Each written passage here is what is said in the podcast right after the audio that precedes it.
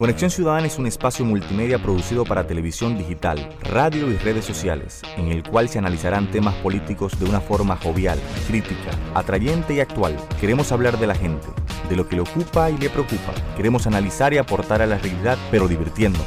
Hablemos de la política que le interesa a la gente, no la que los políticos quieren que hablemos. Hablemos de lo que pasa en RD, la región y el mundo, y fomentemos la participación de la gente en la construcción de sociedades más humanas y cercanas. Hablemos de los temas que conectan contigo. Son las 7. Ya comienza Conexión Ciudadana.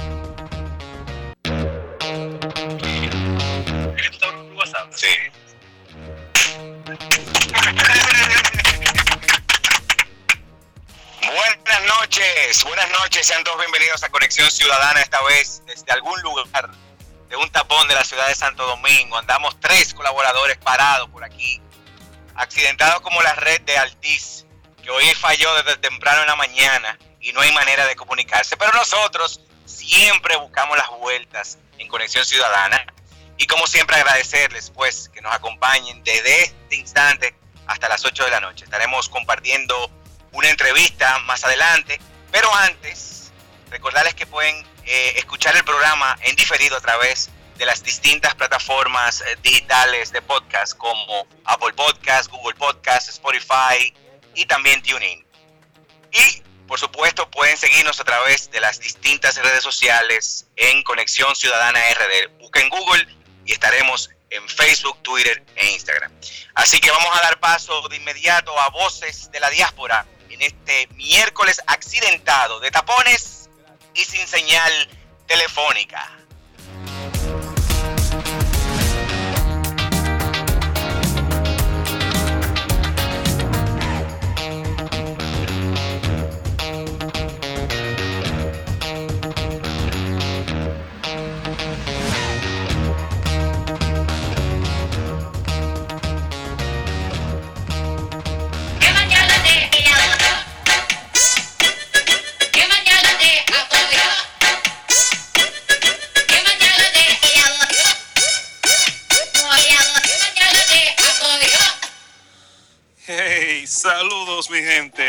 Once again we're back. Después de un poquito de tiempo fuera de acción, regresamos de nuevo con unos minutos con la Sala Talks. Y como costumbre, quiero enviarle un saludo a Bartolomé, Leti, Javier y a todo el equipo de Conexión Ciudadana ya en la República Dominicana. Bueno, vamos arriba. Y como costumbre, siempre salimos por las calles de New York para preguntarles a las voces de la diáspora sus opiniones sobre personajes o temas de importancia allá en la República Dominicana. Y estuvimos en un evento donde le preguntamos a los dominicanos sus opiniones sobre el Procurador General de la República Dominicana. Sobre todo después que el funcionario expresó sus disculpas a la magistrada Miriam Germán luego de un interrogatorio de evaluación que le hizo y que despertó mucha controversia allá y también aquí.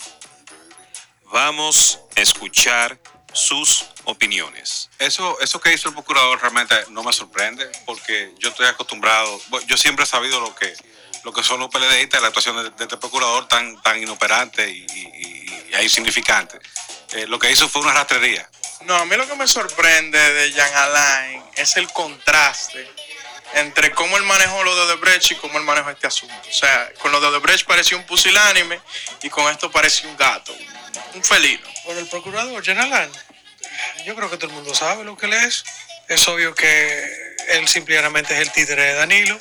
Es obvio que quien lo mandó fue Danilo y de la manera en que actuó. Bueno, eh, la pregunta es que qué yo opino de Jean Alain bueno, yo no conozco mucho a Jean Alain, para decirte la verdad, pero lo que todo el mundo opina al lado de mí es que es un patán, que es un títere de Danilo y que él básicamente está ahí no tanto por sus dotes como legales y ni, como empleado, sino eh, otros lazos afectivos que son diferentes. Otro tema que ha dado mucho que sonar aquí en la ciudad de Nueva York para la comunidad dominicana y toda la comunidad inmigrante es el hecho que pasado viernes 14 de marzo, los legisladores de la Cámara Baja de los Estados Unidos aprobaron de manera abrumadora una medida que pide al Departamento de Justicia hacer público el informe de fiscal especial Robert Mueller sobre la injerencia rusa en las elecciones del 2016.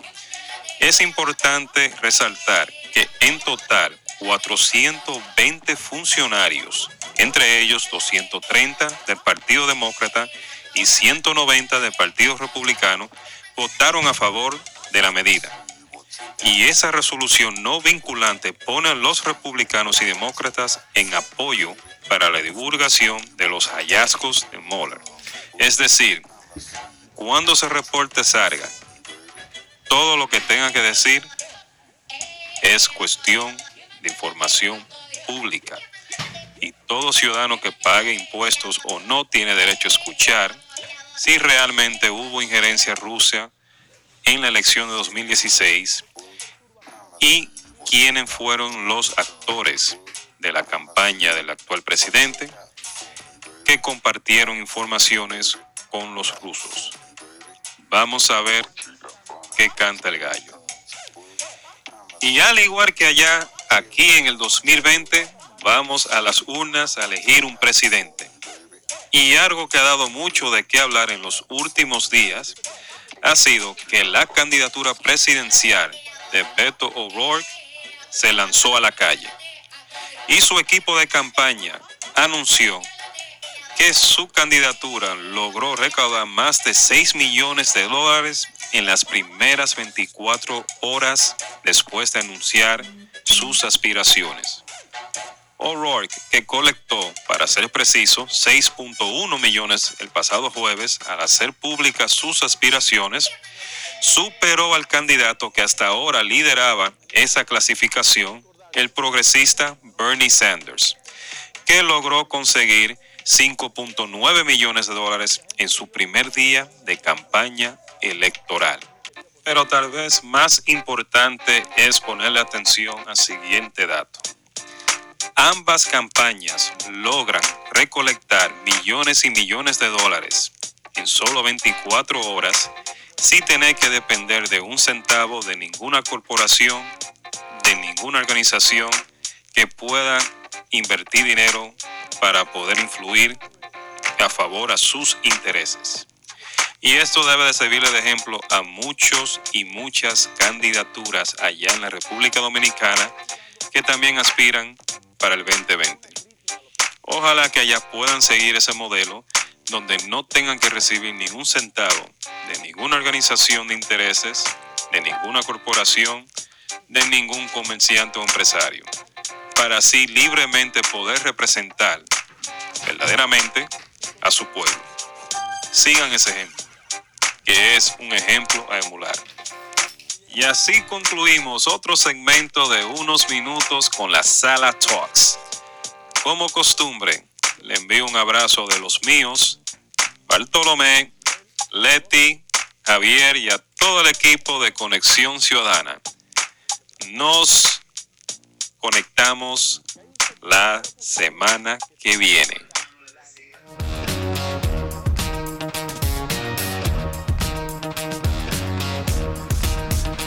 Hace unos meses, específicamente el primero de agosto, vinimos aquí a solicitarle a la Junta Central Electoral y a informarle que íbamos a iniciar el proceso de, de búsqueda de reconocimiento de esta organización política llamada El País que Queremos.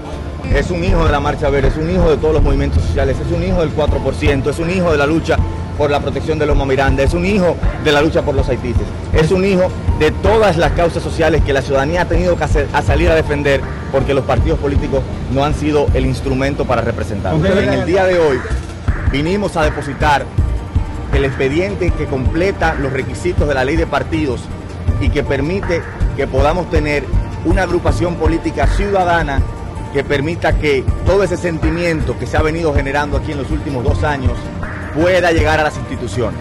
Sí se pudo, sí se pudo, sí se pudo, sí se pudo, sí se pudo.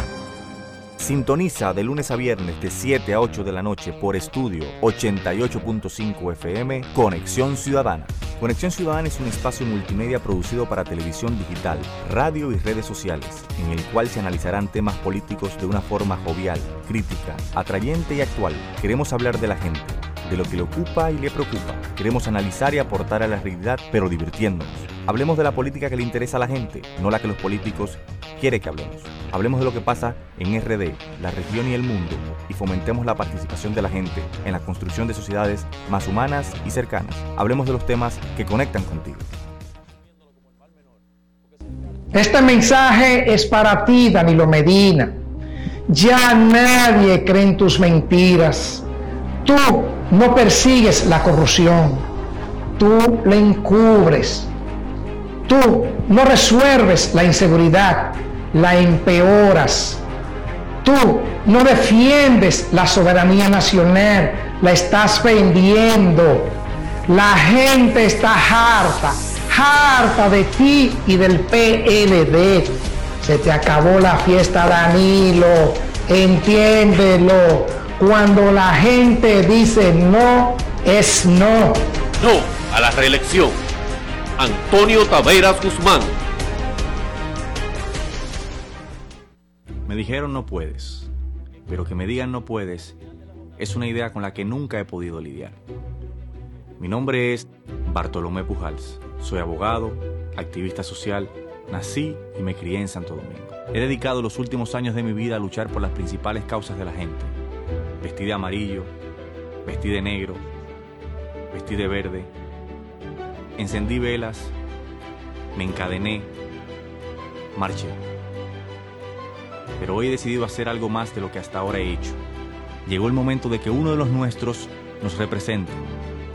Es por eso que hoy decido aspirar a la alcaldía de la capital, convencido de que podremos transformar la ciudad y con ello comenzar a transformar el país. Llegó la hora de construir lo verdaderamente nuevo. Hoy te invito a que protagonicemos el presente para que disfrutemos el futuro. Que nadie nos diga que no es posible.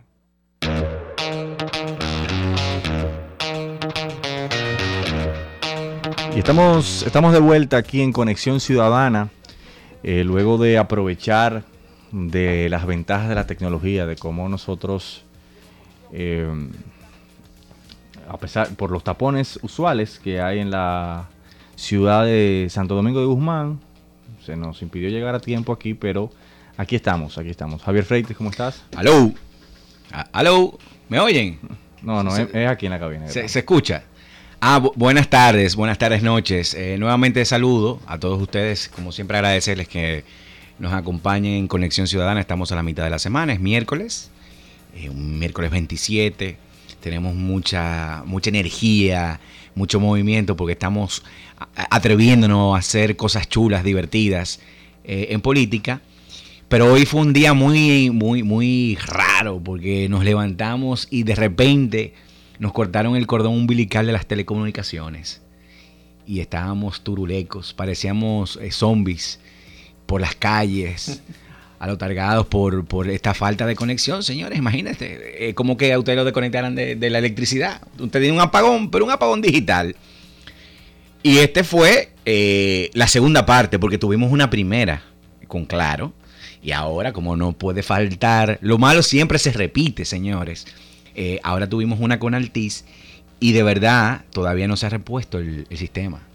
Si no es porque el internet de otro sitio está funcionando, pues no hubiera podido tener la, la oportunidad de hacer la transmisión eh, unos segundos eh, todavía en, la- en las vías porque eh, también las calles estaban cortadas por el denso tránsito que afecta a la ciudad de Santo Domingo. Y eso me hace, caramba, pensar en esa publicación de lujo financiada por el sector privado al alcalde del distrito, donde él aparece, bueno, pone su, su panfleto ciudadano de ciudad, ¿verdad? Y eh, señores, sí, no hay nada, una acción frente al, al tráfico, a la movilidad en la ciudad de Santo Domingo, no puede enseñar nada, porque David Collado no, no tiene ni siquiera una grúa para mover un vehículo que se malestaciona en la ciudad de Santo Domingo. Pero bueno, eh, el, el- el síndico es, es eso, el, síndico dice no puedo, Eso es lo que pasa. Tenemos un síndico que lo único que dice es que no puede y anda respondiendo precisamente eso.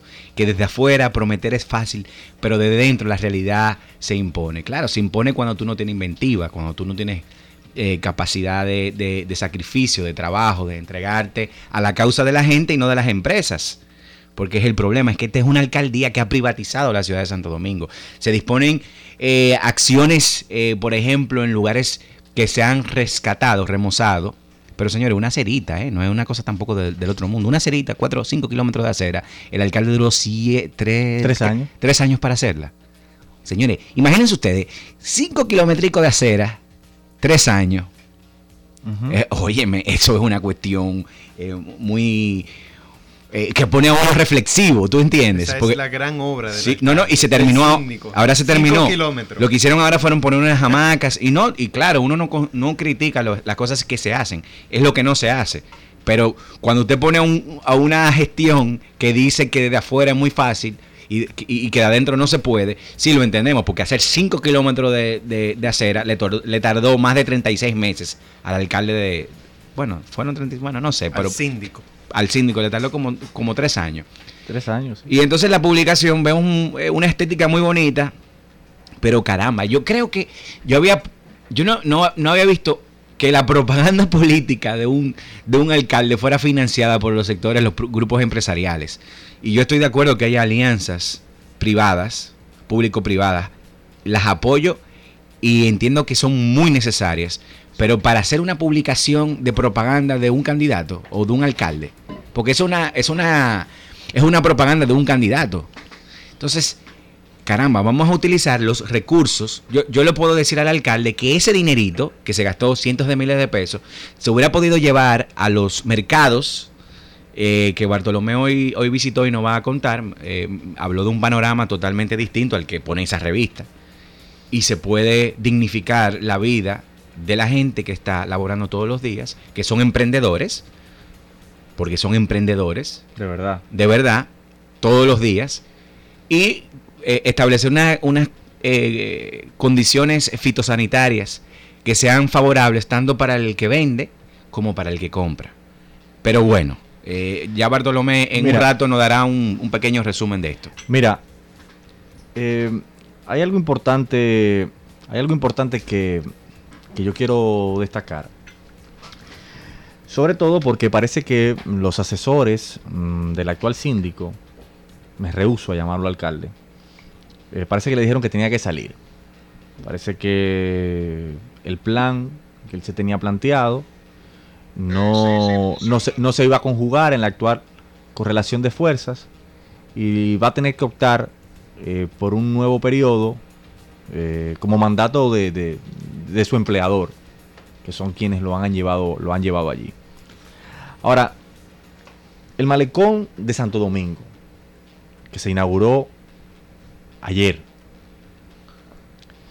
se inauguró ayer, antes de ayer, con, aún con un costo de 100 millones de pesos. Y se tomó tres años remozar el malecón. Porque no fue que no entregaron un malecón, no fue que no, no fue que no hicieron un malecón. Fue que remozaron un malecón. Se agregaron unas eh, bicisendas turísticas que no son ciclovías.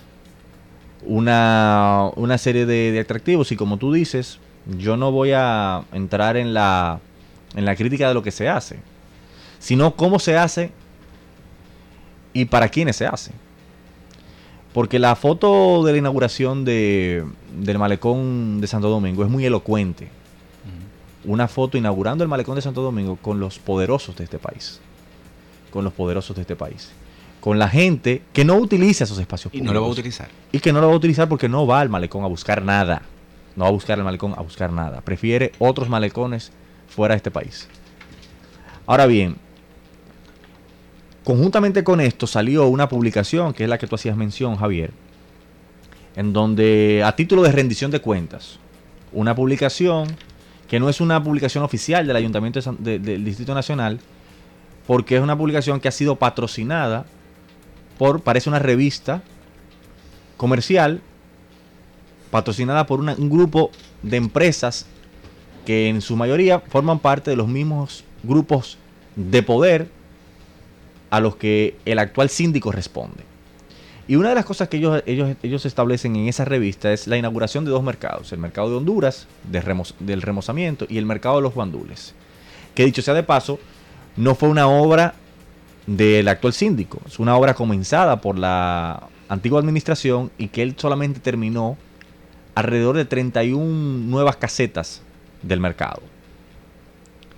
Señores, pero nosotros visitamos hoy el mercado de los guandules, el mercado de Quitapón en La Cañita y el mercado del Simón Bolívar. Y lo que allí se ve es una cuestión espeluznante. Solo para decirte que en el mercado de los guandules, que es el mercado que ellos están exhibiendo en esta rendición de cuentas, señores, el, mercado de los guandules no tiene baño. Las, las mujeres orinan en vacinillas en el stand donde ellas venden verduras, pollo, carne, frutas, ropa, porque no tienen baños. No tienen agua potable para lavarse la mano o para utilizarla para limpiar Los y alimentos. lo- los alimentos que se venden ahí. No tienen seguridad. Ahí hay 151 puestos y nosotros los recorrimos de punta a punta. Y no vimos un solo policía municipal. ¿Tú sabes lo que pasa si ellos dejan sus mercancías dentro de su stand? Ya, te- te- Les rompen el candado Y se la roban. y se las roban. La avenida que esto está dando en el mercado de guandules, donde hay un- de- del lado sur y del lado norte hay eh, stand de estos del mercado, puestos del mercado, está atravesado por una avenida, la avenida Francisco de Rosario Sánchez. Esa avenida, cuando llueve, ellos le, ellos le, le llaman la pequeña Venecia, porque se inunda totalmente porque no tiene drenaje pluvial. Entonces, cuando tú vas al mercado de Quitipón en la cañita, en las cañitas, toda la mercadería que se vende ahí en el piso, ocupando los espacios públicos, mercadería comestible que se vende ahí encima de cañadas, encima de desagües. Pero tú sabes lo que nos falta ahí, el cobro de los arbitrios. Religiosamente, los cobradores del ayuntamiento van todos los días a cobrar los 20 y 10 pesos que se cobran por mesa en esos lugares. Entonces después se dice que lo- los que venden en los mercados son sucios. Esa gente recoge la basura, la deja ahí y al otro día cuando llega la encuentra ahí mismo. La, la- basura que se supone que ellos tienen que ir a recoger. O sea que si nosotros hacemos un time lapse de, de- Duramos tres días con una cámara y vamos a ver ellos poniendo su basura y esa basura ahí. Entonces, acumulándose. Es una cuestión totalmente indigna, insalubre.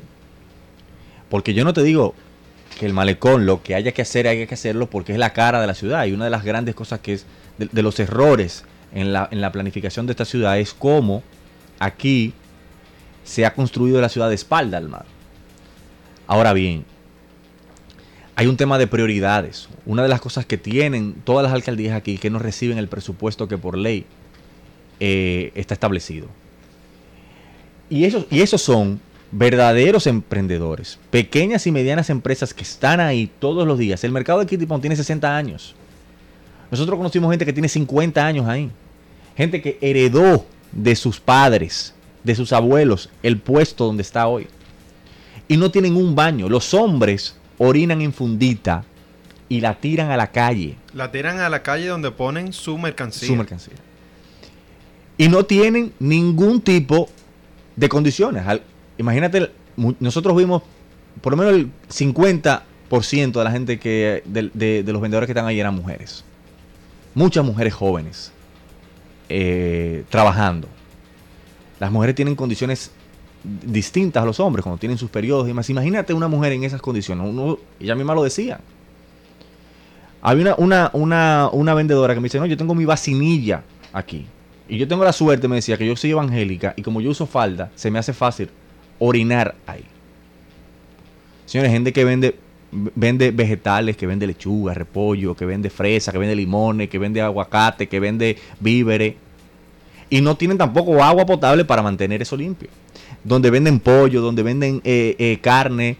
O sea, Esa es la, la- la- la ciudad primada de América. O sea, el- la gran capital. y de- gastar 100 millones de pesos y ir al almuerzo del grupo Corripio a decir que han incrementado en casi 20 millones las recaudaciones y no tiene el mercado de los guandules que lo están exhibiendo en una revista full color, baños, agua potable y seguridad.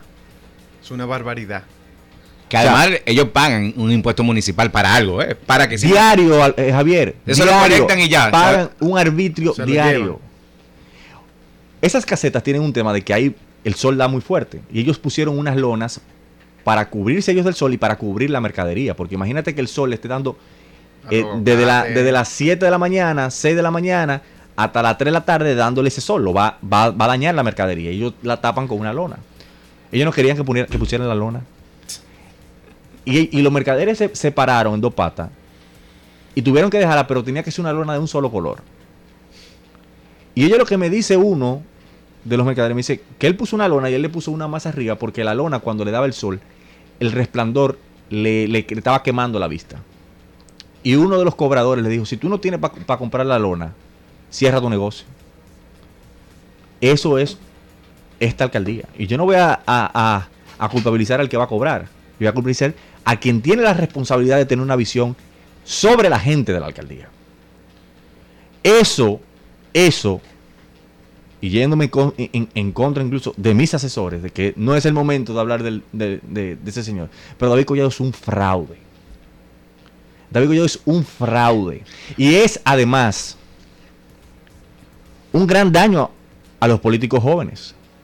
Porque uno de los discursos que se dice de la vieja política, que también está asociado a viejas caras, es que viene una, una, una, una, persona joven, entre comillas, y termina haciendo nada, utilizando una plaza tan importante como la alcaldía de Santo Domingo, de la capital del país, de la primada de América, de una ciudad con 500 y tantos años de historia, y la gente que produce y que alimenta a otras personas están en condiciones infrahumanas. Porque el malecón, la parte de la cara de la playa, hasta, Fran- hasta, el, monumento Fran Antonio de Montesino, pero después de ahí, Santo Domingo no existe. Santo Domingo no existe. No, no, y además cuando, cuando hablamos de rescatar, yo digo, señores, eh, eh, ese malecón tenía aceras nuevas. Lo han inaugurado dos veces ya. Sí, sí, ese, ese, ese malecón tenía de las autoridades anteriores una, un proceso de recuperación y esas aceras llegan hasta el 12 de, de Jaina prácticamente. Lo que hizo fue, lo que se hizo fue inventarse una obra, un diseño arquitectónico para esa, para impactar esa zona. Y digo, no critico eso, pero cuando tú hablas de, cuando tú planteas un escenario como el que tú planteas, de que hay un una red de mercados públicos que tienen un impacto eh, tremendo sobre la vida de muchas personas y que esa, esa red de mercados se encuentre en la situación que tú describes, eso, sin lugar a dudas, nos lleva a preguntar que cuáles son las prioridades de, de esa alcaldía, porque se supone que uno tiene que impactar la vida de gente, de las personas. Y eso, si tú adecentas, adecuas y preparas las condiciones de esos mercados, no solamente mejoras el clima de negocio, porque lo vas a mejorar, sino además dignificas la vida del productor y del comprador, que día a día, porque eso es una cuestión que tiene vida el día, todos los días. Entonces, eh, este es un tema que lo seguiremos, lo seguiremos eh, abordando en, Y documentando eh, y sobre documentando y seguiremos yendo a donde está la gente para que nos diga si la ciudad de Santo Domingo es una ciudad para los eh, ciudadanos o es una ciudad para los empresarios. Bueno, vamos a la pausa y cuando regresemos vamos a la entrevista del día de hoy con una joven muy muy interesante. Vamos a la pausa. Hace unos meses, específicamente el primero de agosto, vinimos aquí a solicitarle a la Junta Central Electoral y a informarle que íbamos a iniciar el proceso de, búsqueda de reconocimiento de esta organización política llamada El País que Queremos. Es un hijo de la Marcha Verde, es un hijo de todos los movimientos sociales, es un hijo del 4%, es un hijo de la lucha por la protección de Loma Miranda, es un hijo de la lucha por los haitíes, es un hijo de todas las causas sociales que la ciudadanía ha tenido que hacer- a salir a defender porque los partidos políticos no han sido el instrumento para representar. En el día de hoy vinimos a depositar el expediente que completa los requisitos de la ley de partidos y que permite que podamos tener una agrupación política ciudadana que permita que todo ese sentimiento que se ha venido generando aquí en los últimos dos años pueda llegar a las instituciones.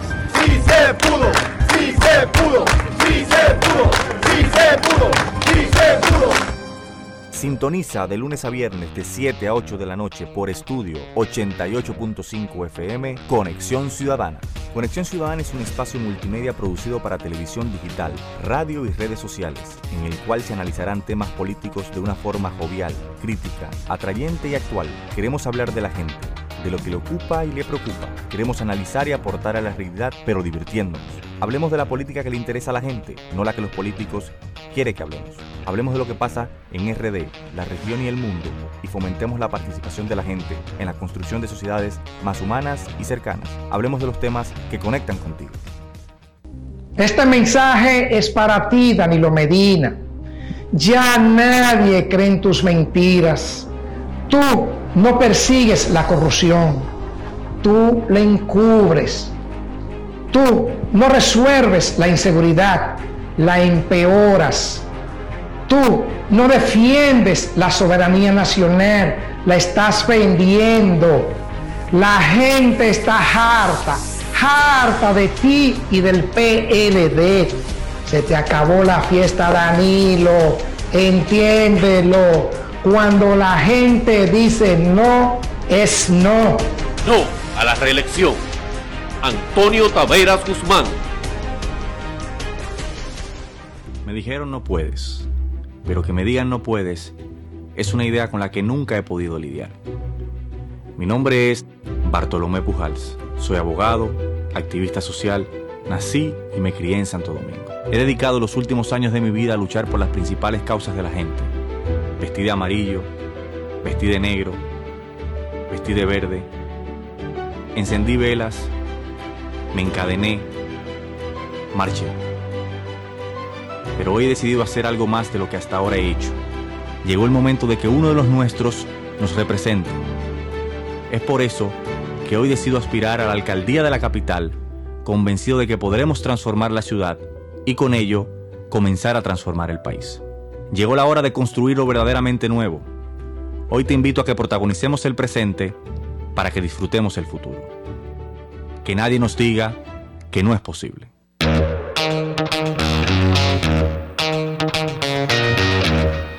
Bueno, y estamos de vuelta. Estamos de vuelta aquí en Conexión Ciudadana. Recuerde que estamos en las principales redes sociales: eh, Conexión Ciudadana RD, Instagram, Twitter y Facebook. Y estamos en las principales plataformas de podcast: Spotify, Google Podcast, Apple Podcast, Anchor, eh, entre otras. Y bueno, eh, para los que nos escuchan en diferido y nos escuchan fuera del país. Y hoy tenemos una. De la, de la, hablábamos al principio de las maravillas de la tecnología eh, y de todas estas plataformas digitales que se dio. Nosotros veníamos también eh, atrasados con el tránsito y pudimos iniciar el programa por teléfono. Y la invitada de hoy, que se llama Débora Menier, Menier. Menier es una escritora, psicóloga, una joven de 23 años, eh, que yo la conocí en, una, en circunstancias que solamente pasan en el siglo XXI a través de la plataforma Airbnb. Ella casualmente se está quedando con su pareja en, en mi casa y en la casa de, de mi pareja. Y conversando, eh, bueno, no sabíamos que teníamos una, escritora en la casa. Y una escritora que escribe eh, sobre un tema bastante interesante, que se, un libro que ya ha publicado que se llama Movilidad Estudiantil en Acción. Guía para un proceso de movilidad estudiantil exitoso en su recinto universitario. Ella es un híbrido, como ella dice, una híbrida. Ella es boricua y también dominicana, también dominicana montecristeña. Eh, y bueno, vive en Puerto Rico, no vive en San Juan. Y bueno, hola Débora, ¿cómo estás? ¿Cómo te sientes? Hola, eh, primero que nada, muchas gracias por recibirme aquí, me siento muy agradecida. Eh, me siento súper bien eh, de tener esta oportunidad, ya que pues considero que esto es un tema que es bien importante para la juventud específicamente. Así que muchísimas gracias. Mira, Débora, ¿qué es esto de movilidad estudiantil en acción? ¿De qué es este libro que tú has publicado, eh, que habla que es un eje fundamental del proceso de interna- internacionalización de una institución de educación universitaria. ¿Qué, qué- qué es esto? Explícanos primero de qué, qué has escrito, qué- de qué se trata este libro, eh, y luego vamos hablando de, de- de las cosas que tú haces, que son muchas cosas. Bueno, eh, pues movilidad estudiantil per se es un proceso en el cual se envían estudiantes o estudiantes participan de una experiencia académica en la cual ellos pueden cursar o materias o participar de eventos o realizar pasantías, internados, entre otros, en otras instituciones universitarias, eh, entidades gubernamentales o compañías. Y de esa forma, pues es que se define eh, de forma general lo que es la movilidad estudiantil. Eh, por otro lado, el libro nace de la necesidad de una guía generalizada de lo que sería la movilidad estudiantil, ya que eh, al hacer una búsqueda yo encontré que no que habían guías individuales para los programas, pero no existía una guía generalizada per se de, de movilidad en todos sus aspectos. Y de ahí nace, de buscar la forma de cómo nosotros podemos sintetizar el proceso y crear una plataforma que sea duplicable dentro del recinto y fuera del recinto. O sea, algo que sea general y que sea la base de lo que sería el proceso de crear una estructura sólida de movilidad estudiantil para estudiantes salientes y, est- y estudiantes entrantes. Y, y este libro de, movilidad estudiantil, o sea, sobre todo está dise- diseñado o dirigido a, a educadores o, o lo puede cualquier persona puede encontrar algo útil para su proceso de formación, para su proceso educativo. Bueno, realmente el libro, el enfoque principal del libro es para lo- el personal administrativo que se encarga de las oficinas de movilidad estudiantil, pero de la misma forma tiene información que es valiosa para profesores, información valiosa para estudiantes, información valiosa para los directivos universitarios. Así que realmente cualquier persona que desee participar de un programa de movilidad estudiantil se puede ver beneficiado por el, por el contenido del libro. Javier. Pero una, una- eh, Débora, eso se puede conectar con, con otras eh, eh, situaciones que se viven en la, en la vida académica, porque por ejemplo hay muchos estudiantes, y excúsame la ignorancia, tranquilo. te- y te pido disculpas, por ejemplo, eh, los temas de becas. Yo siento que los estudiantes como cuando tienen, terminan una licenciatura o tienen una idea de, eh, de- terminan el, el- bachillerato, el, colegio, la escuela, y tienen el deseo de irse a- o sea, hacia otros lugares, eh, no tienen como ese, esa, esas herramientas al alcance para saber dónde pueden eh, aprovechar las oportunidades académicas que se ofrecen tanto en el país como fuera del país precisamente si hay alguna conexión en ese, en ese, en ese aspecto, en ese ámbito. Y esa es precisamente una de las principales problemáticas. Cuando tú tienes un programa de movilidad estudiantil que es efectivo dentro de tu recinto universitario, tus estudiantes saben qué programas hay, qué becas hay, qué becas existen. Tus estudiantes están al tanto de todo.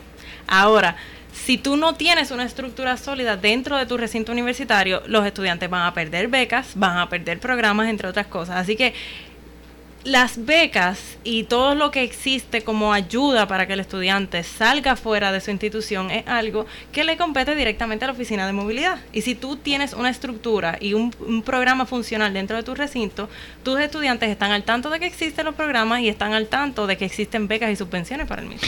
Y eso es algo curioso que, que tú lo plantees, las pérdidas de, de becas, cuando vivimos una, en la época de la, de la información, en la era de la información, y se supone que esa información tiene que ser manejada, consolidada y explicada de forma tan fácil que un estudiante pueda ir a la universidad de su preferencia y, y acceder sin, sin ningún eh, problema a esa información de manera clara y llana.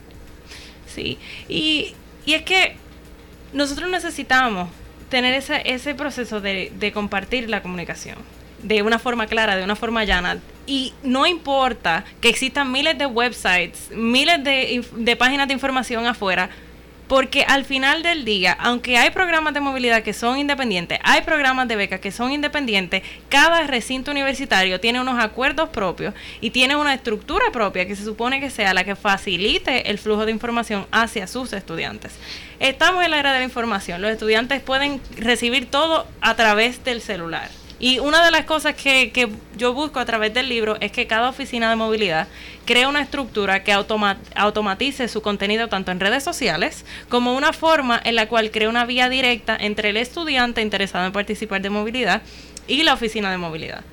Y de esa forma utilizar la tecnología a nuestro beneficio, pero poniendo, dejándole una gestión importante al personal de movilidad, porque ellos son los que realmente administran cómo los estudiantes pueden participar de movilidad de la forma más efectiva. Ahora, ¿cómo tú, tú te planteaste, eh, o sea, fue de, desde el punto de vista empírico, cuando tú te enfrentaste a esta realidad en las universidades o en la universidad que te tocó, dices, pero acá yo aquí me siento como que soy un trompo, que estoy dando mucha vuelta. No, realmente, realmente yo, yo me siento sumamente bendecida porque desde el primer día que yo pisé la universidad, yo supe acerca de estos programas. Pero ese no es el caso de todos los estudiantes. La primera universidad en la que yo estudié, eh, que fue aquí en, en Santo Domingo. Eh, Cuenta experiencia. Exacto. La primera universidad en la que yo estudié aquí en Santo Domingo ellos fueron los que estaban adelante con la movilidad estudiantil, ellos eran los que tenían una estructura sólida, ellos fueron los que me orientaron desde el primer día a ellos todavía al sol de hoy. Yo considero que no existe otra universidad en, República Dominicana y fuera de la República Dominicana que esté trabajando ese programa de esa forma porque tienen una estructura sólida, porque siempre están abiertos a los acuerdos, porque buscan la forma de que los estudiantes se enteren, sea por internet, sea yendo físicamente a los salones, y eso es lo que hace la diferencia. Tú sabes que yo me siento como, como estafado en este momento, porque yo, Javier y yo estudiamos en la misma universidad aquí, y no sé a ti, dudo, porque tú eres más viejo que yo, que a ti te hayan hablado de esto en la universidad. O sea, yo, yo cuando terminé la universidad, que, o sea, a mí nunca, y yo lo comencé a ver eso cuando eh, con Daris, mi compañera, con sus hijos, que cuando salían incluso del colegio y eso, ya le estaban como informando sobre los lugares donde podían aplicar y cómo podían aplicar, etcétera. Eso. Incluso hay un joven aquí, apellido Sena, ese yo, eso, que, ese, que, ese, muchacho se encarga, se, se encarga, como ese tipo de cosas, como de, de ayudarte a, para que tú apliques y a universidades y demás. Lo cual me parece un trabajo eh, interesantísimo y útil, porque aquí ninguna universidad, aquí tú te sales y es a, a tu suerte. Uh -huh. Ni siquiera te informan sobre los mismos programas de posgrado de las universidades. Ni siquiera te informan sobre los mismos programas de financiamiento o de becas de las mismas universidades. O sea, yo no sé si, si tú te has eh, familiarizado con la, con la experiencia dominicana, cómo tú ves esto aquí, si esto está ocurriendo, porque te estoy, te estoy hablando de mi caso, que yo estudié en una, en una universidad, voy a decirle en la Pucamaima, en donde a mí nunca, y yo me gradué, no me gradué hace mucho, me gradué en el 2008, eh, y a mí nunca me hablaron de esto. Nunca me informaron de esto. Y en los colegios en donde yo he visto que dan este tipo de cosas son los colegios bilingües, colegios que son más caros, que son que te informan de ese tipo de cosas, pero no hay una eh, aquí, por ejemplo, el MESID, que dan, tiene muchísimas becas, muchísimas cosas. Aquí se pierden muchísimas. Se pierden muchísimas becas porque la gente ni siquiera se entera. Uh -huh. Ni siquiera se entera. El, el, problema de la desinformación es algo que no sucede, no sucede solamente en la República Dominicana. O sea, eso es lo primero que debemos saber para que nos sintamos tranquilos. Porque la realidad del caso es que la desinformación no es solo, de, no es solo local. Y realmente, el, mi libro sale en una en gran parte de todo lo que yo aprendí dentro de la República Dominicana, en universidades que sí están haciendo el esfuerzo porque esto suceda. Entonces, nosotros tenemos que entender varias cosas. La primera cosa que tenemos que entender es que crear un programa de movilidad estable es un proceso. Eh, la internacionalización es otro, otro proceso. proceso. Entonces, nosotros como ciudadanos, como buenos ciudadanos, número uno, tenemos que tenerle misericordia a las universidades. Y les voy a explicar por qué. ¿Cómo así? Nosotros podemos utilizar de ejemplo, aunque aunque yo no soy muy muy pro gringo, whatever. Uh -huh. La realidad es que en los Estados Unidos la movilidad estudiantil se gestiona desde el Departamento de Estado de los Estados Unidos, porque uno de los seis ejes principales de lo que es la movilidad. ¿Qué, qué pasa con eso? Cuando tú entiendes que tú creas puentes entre una nación y otra, cuando tú envías estudiantes y recibes estudiantes, tú te das cuenta que la movilidad te puede ayudar a ti a resolver muchísimos problemas. ¿Por qué? No es lo mismo tú tener un empleado que tiene que trabajar con personas de otro país, vamos a decir por ejemplo de Brasil, que nunca ha viajado a Brasil, que no habla ni media letra de portugués, que no tiene idea de, de la cultura, versus un empleado que tuvo la oportunidad de participar de este tipo de programa en, en Brasil, que aprendió portugués, o que hizo X o Y cosas, simple y sencillamente no es lo mismo. ¿Me entiendes? Claro. Entonces, son esas experiencias que habilitan a los empleados para ser, a los, a los futuros profesionales, para realmente tener las capacidades eh, individuales de poder mover el país hacia adelante. Mira, eh, pero, pero hay algo que, porque nosotros estamos enfocando, y Bartolomé toca un punto eh, importante, que es antes, el paso anterior a la universidad. Por ejemplo, el tema de la movilidad estudiantil no debería trabajarse desde los colegios, escuelas, Eso eh, sería, institutos, etcétera. eso sería una muy buena forma, incluso eh, Es decir, digo yo, pensándolo desde un programa público del Exacto, Ministerio de Educación, exacto. Y, y esa es una de las cosas que yo actualmente estoy recomendando en Puerto Rico que se, que se haga. O sea, porque he tenido el privilegio de, de acceder a, tener acceso, ¿verdad? Lo voy a decir así, la forma más general, a poder trabajar y colaborar en algo que va orientado hacia eso. Eso es lo más que puedo decir.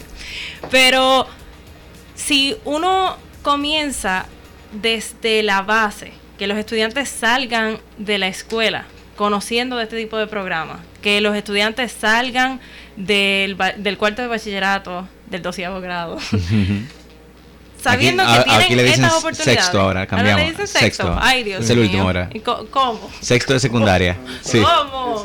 Sí. Eso es nuevo sí. para mí. sí, sí, sí, sexto de secundaria. Bueno, pues cuando salgan de sexto, de Ajá. secundaria, pues de esa forma, cuando ellos entren a la universidad, imagínate, imagínate, si, si eso se hace, los estudiantes salen, salen de, de la escuela superior, o de la, del sexto de, De secundaria. de secundaria. Excelente.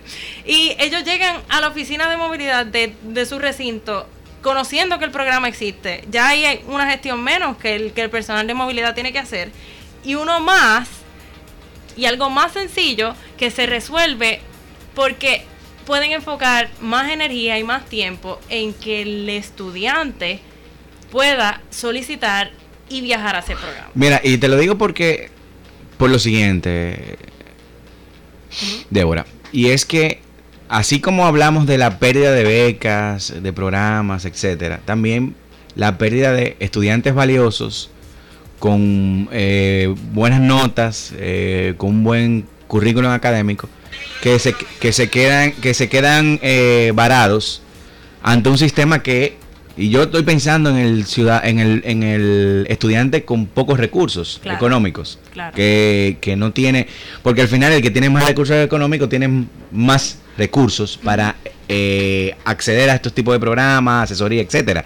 Pero pensando en ese estudiante también digo, la cantidad de estudiantes meritorios que se pierden eh, la oportunidad de estudiar fuera de su país o estudiar en universidades porque no tienen conocimiento de esta eh, Y información. ahí, y ahí es a la que... Eso es lo más trágico. Y ahí, ahí es a la que voy. Por eso yo mencioné el Departamento de Estado de Estados Unidos. Ellos son un ejemplo a seguir.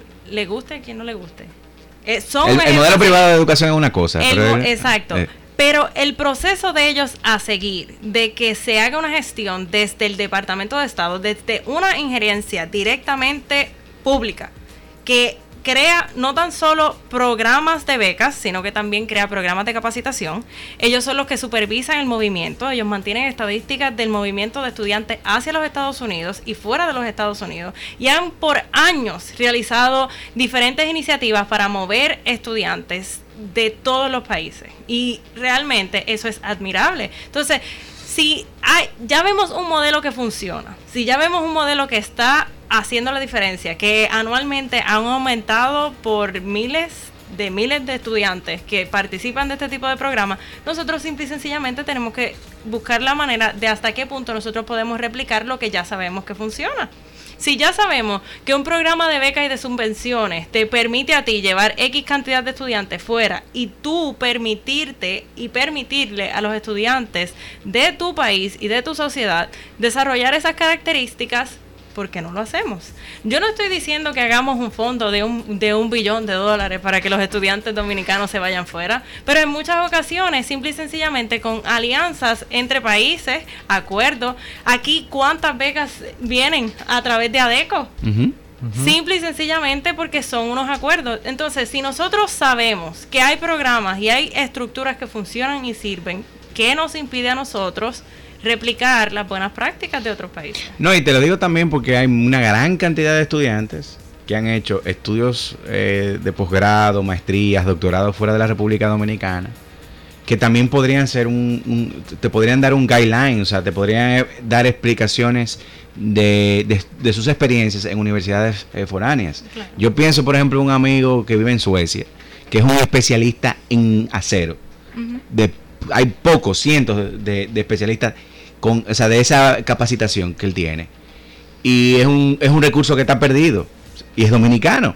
Y así hay una cantidad de gente haciendo cosas muy interesantes en universidades que podrían ser una especie de, de, de, de apertura, de, de abrirles puertas a esos espacios donde ellos ya llegaron. Y, y esa es precisamente, esa es precisamente una de las cosas que yo hablo en el libro también. Yo menciono de lo que es peer to peer. O sea, si somos pares, yo tuve esa experiencia y como par tú te vas a sentir mucho más cómodo de preguntarme a mí información de cómo tu poder ir hacia afuera porque no te sientes con la presión de que soy un oficial universitario. Exacto, un instituto que está frío, que no sabe lo que pasó. El- el- en Dominicano dice, ese tipo te montó la clara. Claro.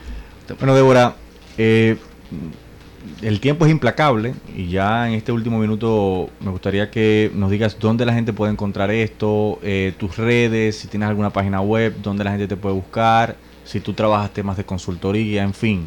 Eh, un- unos 30, 40 segundos finales de un mensaje de este, de este libro y de esto que estás haciendo de movilidad estudiantil. Bueno, en 30 40 segundos, número uno, el libro está disponible en Amazon. eh, lo pueden descargar la versión Kindle o comprar la versión impresa. Se hacen envíos nacionales e internacionales. Mis redes sociales son DMN International. Esas son las de Instagram. Me pueden conseguir en Facebook como Débora Menieur Núñez, M-E-N-I-E-U-R. Sé que es difícil. Y eh, estoy ahora mismo desarrollando mi página web. Eh, yo manejo redes sociales, doy consultoría de negocios. Eh, envíenme un mensaje. Y das consultoría también sobre este tema. Claro, sí. El libro Movilidad Estudiantil en Acción, así lo pueden encontrar. Y también doy talleres. Sí, nosotros lo vamos a publicar en nuestras redes y también lo vamos a poner las redes de ella en, en la, en el podcast que vamos a hacer. Bueno, muchísimas gracias Débora, muchísimas gracias a todo el equipo de Conexión Ciudadana y nos vemos mañana